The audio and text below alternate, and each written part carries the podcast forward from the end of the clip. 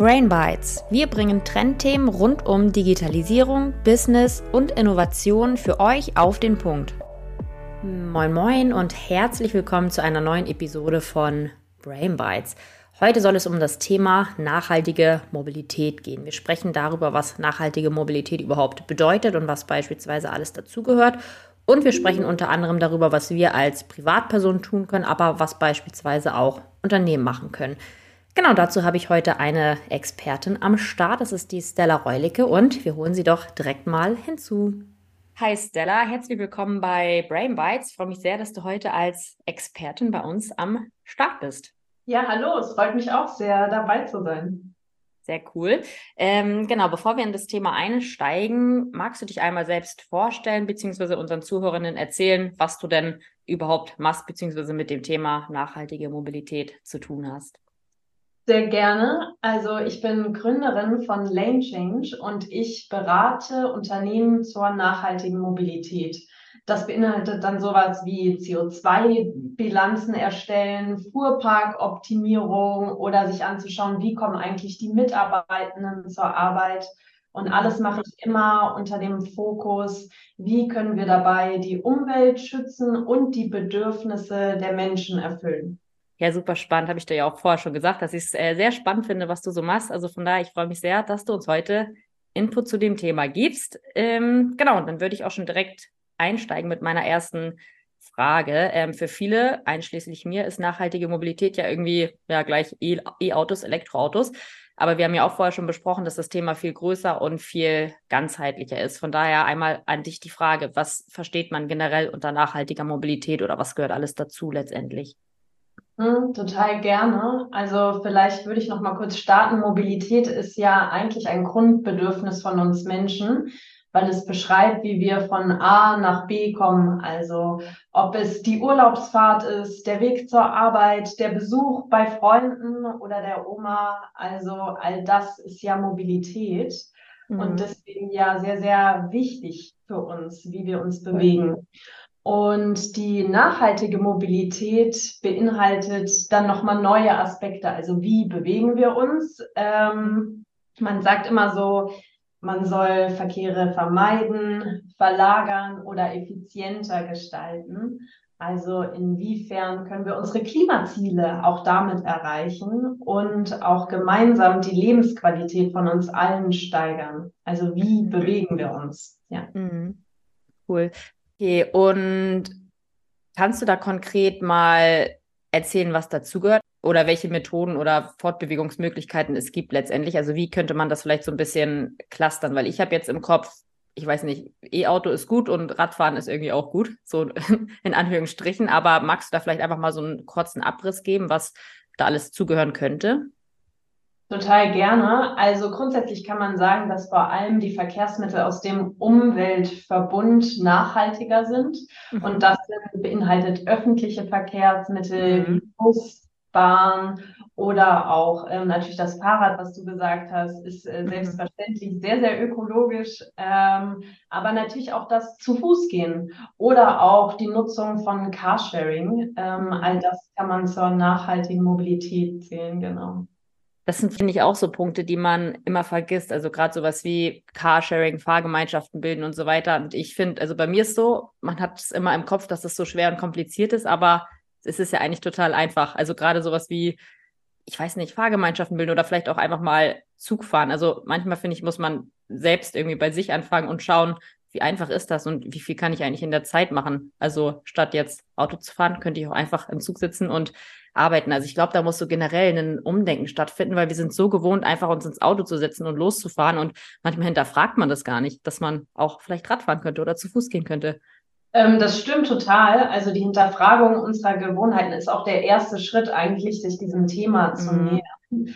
Ähm, weil man macht es meistens so, wie man es mhm. eben gewohnt ist. Man, man hat ein Auto, deswegen benutzt man es selbstverständlich. Mhm. Ähm, aber dann mal andere Verkehrsmittel auszuprobieren, das ist sozusagen der erste Schritt. Ich hatte das mhm. auch mal, ähm, dass ich ja, also ich liebe quasi es mit dem Fahrrad zu fahren und eine Freundin von mir hatte ein E-Bike und sie hat am Bodensee gewohnt und ich mhm. habe sie darüber, ähm, habe mich ja gesagt, dass ich das nicht brauche, ne? weil ich ja noch nicht so alt bin und äh, selbstverständlich mit meinem eigenen Fahrrad fahren kann.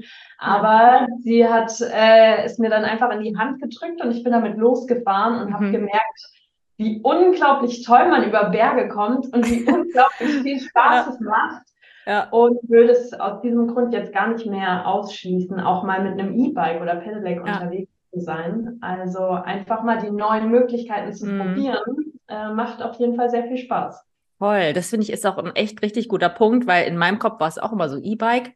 Nee, brauche ich nicht. Das äh, brauchen vielleicht ältere Menschen, aber ich brauche das nicht. Aber ich habe auch das Gefühl, bei mir im Freundeskreis, mittlerweile, es haben super viele Leute einfach ein E-Bike und schwärmen davon. Also ja. das ist echt ein guter Punkt, das einfach mal zu machen und irgendwie über seinen Schatten zu springen, weil es ist ja nicht nur so, dass es äh, gut ist, sage ich mal, für die Umwelt, sondern ist ja auch gut für einen selbst. Also man ist draußen, man bewegt sich und sieht was von der Natur. Mehr wahrscheinlich, als wenn man im Auto sitzt. Auf jeden Fall. Und ähm, man bekommt eben auch mehr mit, gerade wenn man zum Beispiel auch mit dem Zug unterwegs ist. Mhm. Ähm, besteht ja die Möglichkeit, sich mit anderen Menschen auch zu unterhalten. Ne? Und das fehlt mhm. ja, wenn man alleine im Auto sitzt. Auf jeden Fall. Und ich finde es wichtig, dass wir uns wieder mehr begegnen. Wir alle mhm. wohnen in kleineren Wohnungen oder einfach in kleineren Gemeinschaften zusammen. Ne? Und wo begegnen ja. wir uns eigentlich noch und mhm. unterhalten uns? Ja. Auch das ist ja ein Aspekt der nachhaltigen Mobilität, mhm. die Menschen zu verbinden. Ja, das finde ich auch ein guter Punkt, ne? Also stimmt, was man schon so für Leute in der Bahn beispielsweise kennengelernt hat, also wenn die Bahn nicht gerade überfüllt ist. Ähm, das muss man ja tatsächlich mal sagen. Hast recht, ist ein guter Punkt. Stimmt.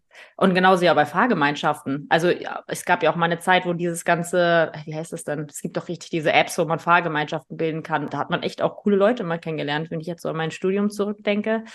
Ja, auf jeden Fall. Und ähm, das sind ja auch alles äh, vielleicht Freunde oder auch äh, Netzwerke, die man sich dadurch erschließt. Und dadurch mhm. bekommt die Mobilität sozusagen eine Mehrfachnutzung. Man kommt von mhm. A B, aber ja. lernt gleichzeitig auch neue Personen kennen. Ähm, das ja. finde ich interessant dabei. Toll, ja, stimmt. So dieser Netzwerkaspekt, den habe ich echt noch gar nicht so auf dem Zettel. Finde ich cool.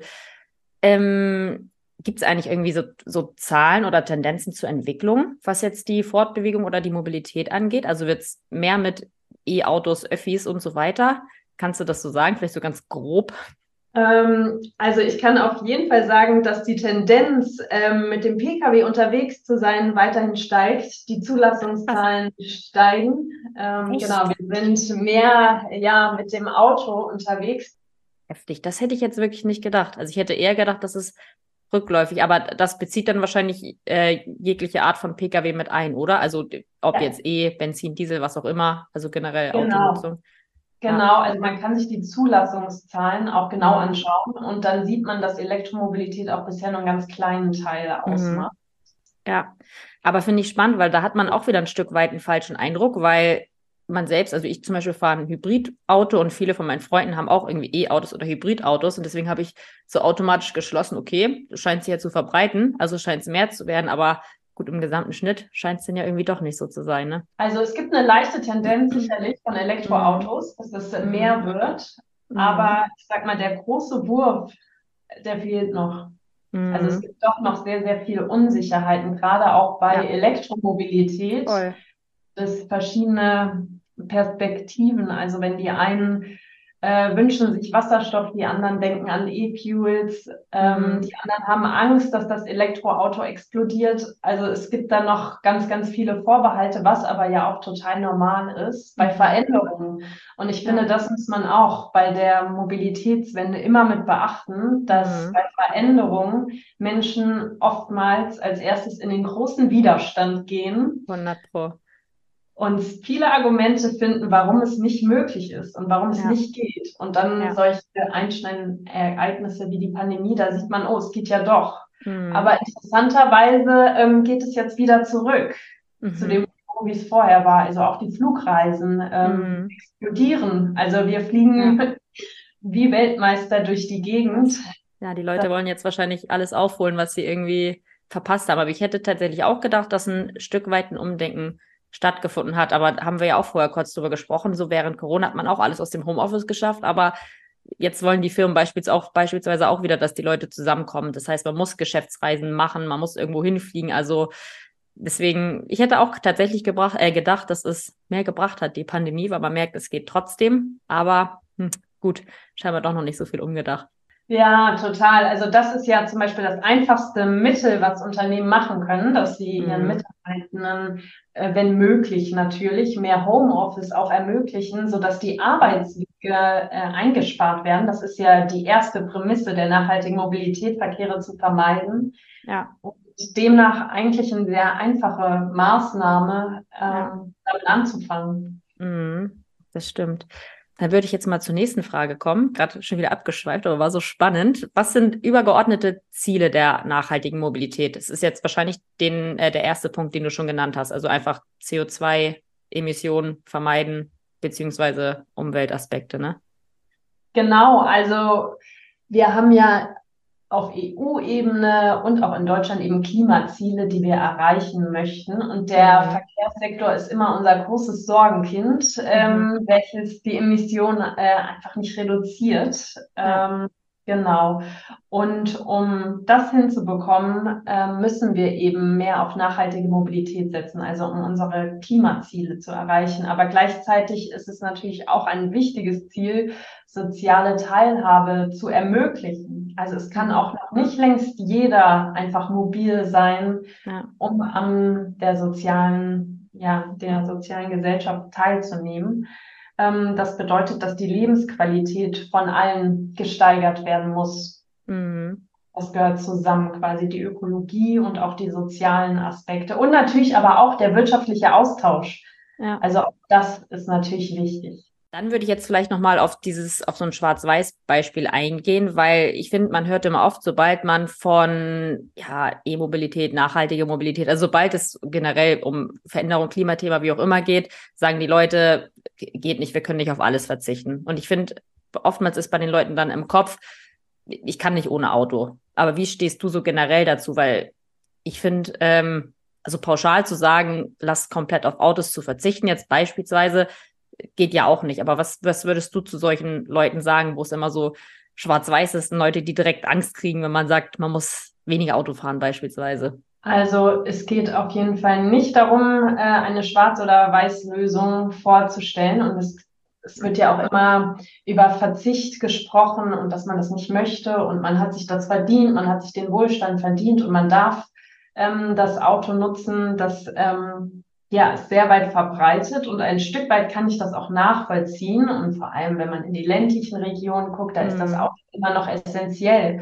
Und so jemandem würde ich niemals sagen, du musst jetzt alles mit dem Fahrrad machen, ne? Ja. Äh, oder einer Person, die ähm, ja in ihrer Mobilität eingeschränkt ist und deswegen auf Lieferdienste angewiesen ist, da würde ich das natürlich auch nicht verbieten. Es gibt äh, so viele Graustufen und so mhm. viele Gründe, warum ein Auto doch auch notwendig ist. Mhm. Aber ich wünsche mir, es einfach mal zu hinterfragen ja. und eben zu schauen, ob es nicht doch anders geht. Und beispielsweise das Fahrradfahren ist ja auch gut für die Gesundheit. Mhm. Ähm, wir werden immer träger, Bewegung fehlt uns allen und dann einfach mal Strecken mit dem Fahrrad ähm, durchzuführen, äh, zahlt nicht nur aufs Klima ein, sondern auch mhm. auf die mhm. eigene Gesundheit. Und da kann ja keiner dagegen sein, dass man sich ja. um sich selber kümmert. Und ich finde, Verzicht ist nicht das richtige Wort, sondern es geht darum, wir sind in einer großen Transformation. Alles wandelt sich, alles ändert sich. Ja. Ähm, und wir müssen jetzt einfach unseren Platz darin finden. Mhm. Einfach schauen, was passt. Ja.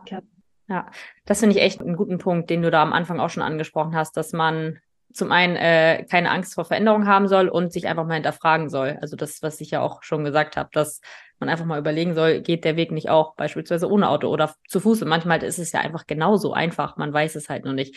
Das ist halt echt auch dieser, dieser Punkt Bequemlichkeit, dass man es gar nicht erst hinterfragt, ne?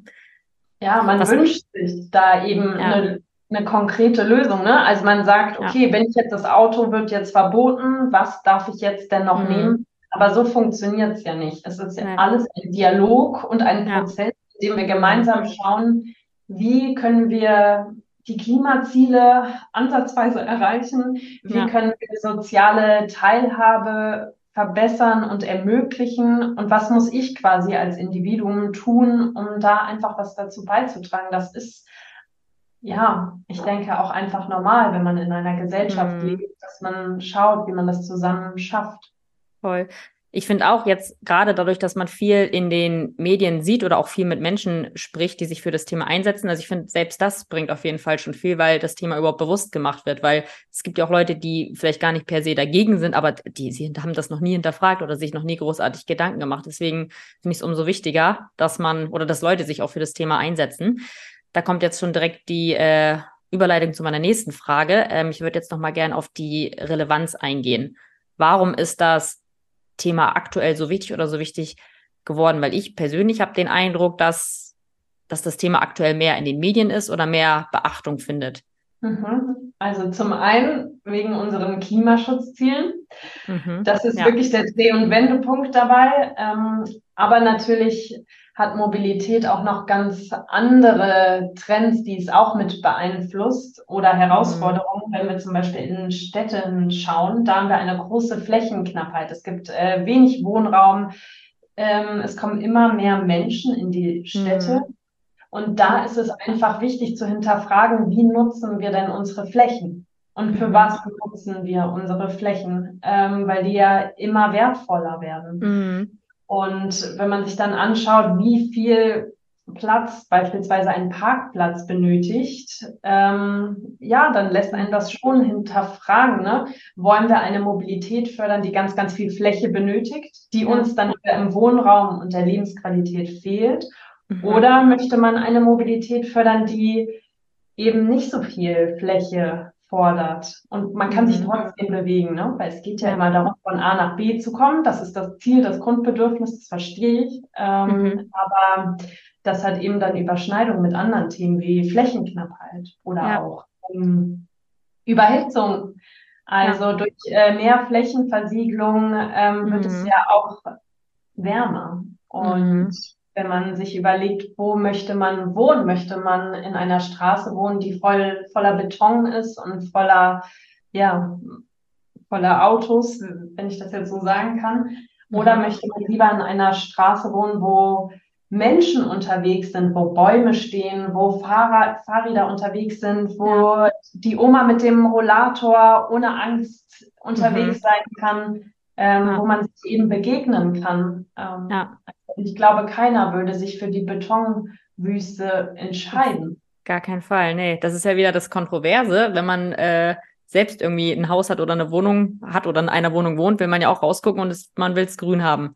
Und auf der anderen Seite will dann will man dann irgendwie mobil sein. Also das ist auch echt nochmal ein guter Punkt. Auch gerade was du am Anfang gesagt hast mit den Parkplätzen. Also auch so in Uni-Zeiten oder wenn man zur Arbeit fährt. Man beschwert sich immer, dass keine Parkplätze da sind, aber Andererseits, wenn man das mal in Relation setzt, also man hat ja gefühlt mehr Parkplatzfläche als Gebäude überhaupt drumherum.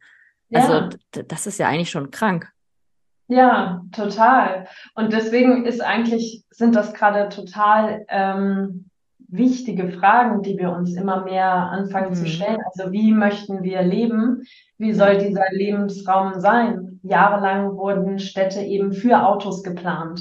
Ja. Und da erlebe ich jetzt einen großen Umbruch, dass man anfängt, mhm. das zu hinterfragen. Ähm, ja. Warum muss man denn Städte für Autos bauen ja. und nicht für uns Menschen? Und nochmal, das ist ja gar nicht gegen Auto. Ja. So soll es ja gar nicht sein. Aber ich mhm. finde, die, ähm, der Schwerpunkt nur auf dem Auto ist irgendwie auch nicht richtig. Also ein bisschen mehr in Vielfalt denken, so wie wir ja auch als Mensch sehr vielfältig sind. Mhm. Spannend. Auch der Punkt, dass Städte wirklich auf Autos ausgelegt sind. Also es ist echt, jetzt kommen wir wieder beim Anfang an, das ist, glaube ich, ganz viel Umdenken, Mindset irgendwie. Ich glaube, man braucht eben keine Angst davor zu haben. Nee, gar nicht. Es ist wirklich einfach die Offenheit zu überlegen, was möchte, wie möchte man sich bewegen und wie möchte man sein. Und ja. ähm, ich glaube, es kommen jetzt immer mehr ähm, diese Fragen, was macht uns eigentlich aus? Mhm. So wenn man sich auch die KI-Entwicklung, die hat ja auch Einflüsse auf die Mobilität äh, anschaut. Mhm. Es geht eben darum, welche Werte verkörpern wir. Mhm. Definitiv. Das ist ja auch eine immer wichtiger werdende Frage irgendwie. Ähm, Gibt es deiner Meinung nach aktuell irgendwelche gravierenden Lücken, um nachhaltige Mobilität umzusetzen? Definitiv. Ähm, wir haben da noch sehr viel Luft nach oben, sage ich mal. Mhm. Ähm, da gibt es auch ganz, ganz viele Beispiele, die man anbringen kann. Angefangen von, warum setzen wir nicht eigentlich ein Tempolimit um? Ja. Ne, das ist ja eine sehr kostengünstige Maßnahme, mhm. die man umsetzen kann, womit man ja abgesehen von den Umweltaspekten auch ähm, Menschenleben retten kann, wenn wir langsamer unterwegs sind, was mhm. ja eigentlich jedem wichtig sein sollte. Ja. Ähm, geht das über in unsere aktuelle Haushaltskrise, wo beispielsweise unklar ist, wie jetzt neue Infrastrukturmaßnahmen in der Mobilität finanziert werden. Mhm. Ich hoffe sehr, dass es da eine schnelle Klärung gibt, aber eben dieser ja. finanzielle Aspekt ist für viele ja noch wichtig. Also wer mhm. kann sich Elektromobilität leisten? Welche Menschen ja. sind das? Das sollte man sich ja. noch genau anschauen, mhm. um eben gezielt Fördermöglichkeiten auch für diejenigen ähm, zu zu ermöglichen, die mhm. äh, sich das gar nicht leisten können. Ja. So, ja, da gibt es ganz, ganz viele mhm. Lücken noch. Ja.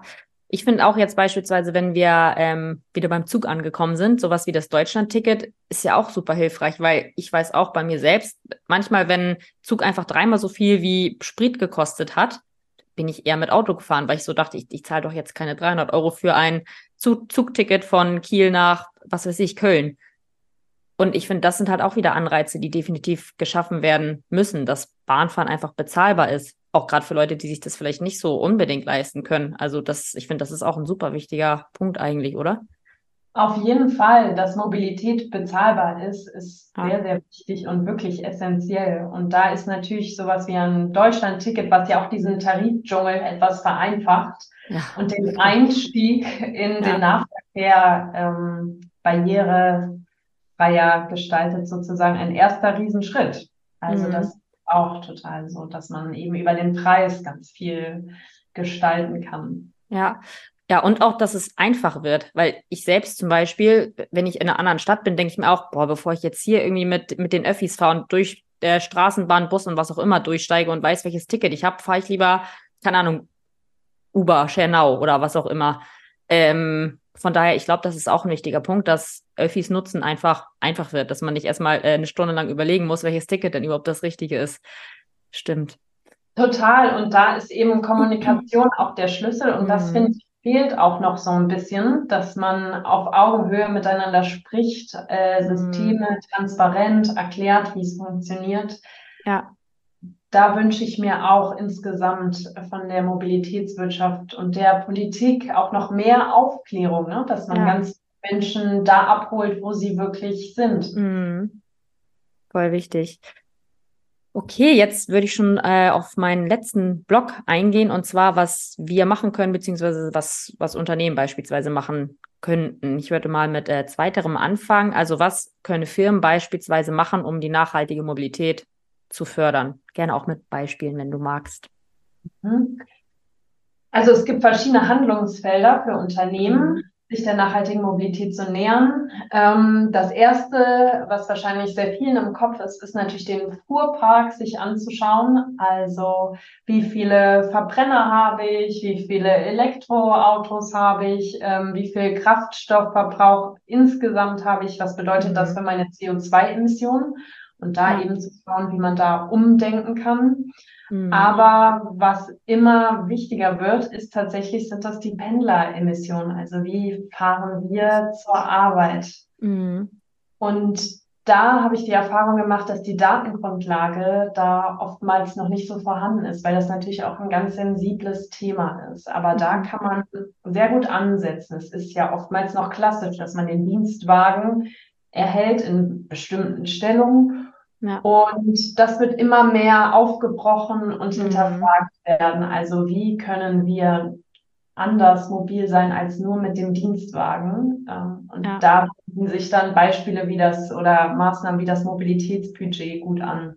Mhm. Also das bedeutet, man bekommt einen bestimmten Betrag monatlich zur Verfügung gestellt und kann sich seine Mobilität selber aussuchen. Und das mhm. finde ich persönlich ähm, wirklich super, weil mhm. ich finde es schön, wenn ich die Chance und die Freiheit bekomme, ja. meine Mobilität selber auszusuchen. Ja. Stimmt, finde ich voll gut, weil das ist ja auch wieder das Thema. Äh, du hast gerade angesprochen, in bestimmten Positionen ist es manchmal quasi normal, dass man irgendwie einen Firmenwagen kriegt.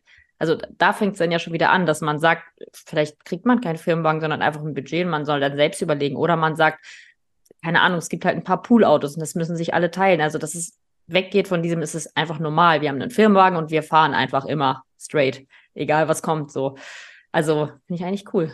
Ja, total. Also da einfach diese Trends und diese Vielfalt anzubieten äh, ja. für die Mitarbeiter, finde ich ja sehr wichtig. Ja. Und wenn ich dann nochmal umdenke jetzt für Privatpersonen, mhm. also was könnt ihr dann als Privatperson machen? Ja. Da fängt es an, die Gewohnheiten zu hinterfragen, vielleicht ja. mal das Fahrrad zu nutzen. Es kommt natürlich auf die Stadt drauf an oder den ländlichen mhm. Raum, wo man wohnt. Das ja. ist jetzt individuell. Also man sollte sich nicht gefährden, wenn es gar keinen Fahrradweg gibt, äh, ist es ja. ja. auch eine Herausforderung. Mhm. Ähm, zu fahren. Oder auch mal Carsharing tatsächlich auszuprobieren. Also. Da gibt es ja Möglichkeiten, das einfach mal zu testen. Ja. Und wenn danach nichts für einen ist, ist es ja mhm. auch in Ordnung. Aber es eben einfach mal zu probieren, das halte ich für einen super Schritt.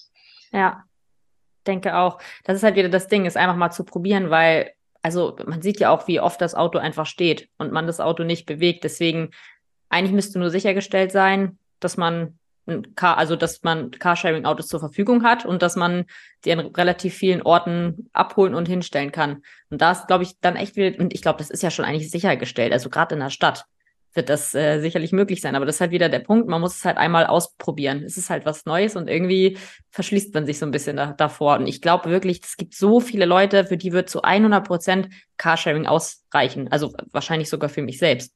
Weil wenn man mal überlegt, wie oft fahre ich denn überhaupt Auto? Also es ist wieder, fängt da oben an. Total. Und da geht es ja natürlich auch wieder um Kosten. Also ja. wenn man zusammenrechnet, was mhm. ein Auto eigentlich alles für Kosten Voll. beinhaltet, es ist ja nicht nur Benzin, das wird ja immer als Vergleich genutzt. Ich zahle nur so ja. und so viel Benzin, aber eigentlich ja. muss man alles mit reinrechnen, wie Versicherung oder Wartung etc. Mhm. Und wenn man das dann gegenüberstellt, kann ich mir vorstellen, dass andere Verkehrsmittel dann doch günstiger werden, letztendlich. 100 Pro. Ja, und dann, das geht ja weiter mit Reparaturen. Also das, das sind ja so viele Kosten, die auf einen zukommen, wenn man ein Auto hat. Bei so einem Carsharing-Auto ist ja irgendwie sichergestellt, dass das Auto einfach funktioniert. Ja, total. Stimmt. Absolut. Cool, dann würde ich tatsächlich schon auf meine letzte Frage kommen. Und zwar, ähm, was glaubst du generell, wo die Entwicklungen hingehen? Ist jetzt be bewusst einfach offen gefragt, also bin mal gespannt. also ich glaube, dass wir gerade ganz spannende Zeiten miterleben dürfen mhm. der Mobilität, weil sich ganz, ganz viele Veränderungen gerade ankündigen. Mhm. Das fängt an, dass beispielsweise autonome Fahrzeuge immer mehr in den Fokus rücken. Mhm. Es fängt an, dass die Mikromobilität immer vielfältiger wird. Also es wäre ja vor Jahren undenkbar gewesen, dass man so viele Verkehrsmittel in einer Stadt nutzen kann. Also ja. wie viele Varianten an ja. Rollern, Scootern etc. Ja. es gibt, das ist ja wirklich unglaublich. Und ich denke, dass diese Mikromobilität noch weiter sich entwickeln wird, mhm. tatsächlich. Und gleichzeitig würde ich auch mir wünschen, dass Mobilität und diese neuen Produkte auch barrierefreier werden. Mm. Das ist oftmals noch ein Punkt, der nicht so beachtet wird, wenn man an ja.